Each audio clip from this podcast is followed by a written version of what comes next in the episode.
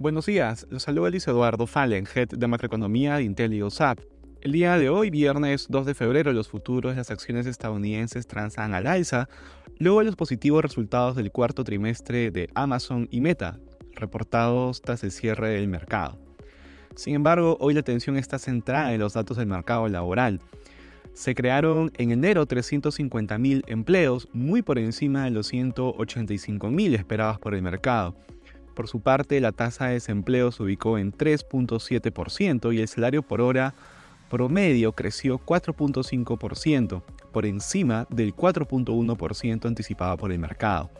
En la eurozona los índices presentan retornos positivos, siguiendo la estela de los índices norteamericanos.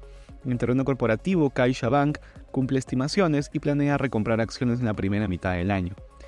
En Asia los mercados cerraron con resultados mixtos. Destaca en el terreno de datos económicos que en Corea la inflación de enero fue de 2.8% interanual, desacelerándose con respecto al mes previo y superando las expectativas del mercado. En Latinoamérica destaca que en Brasil se publicará la, la producción industrial de diciembre, donde se espera una contracción de 0.5% interanual, deteriorándose con respecto al mes anterior.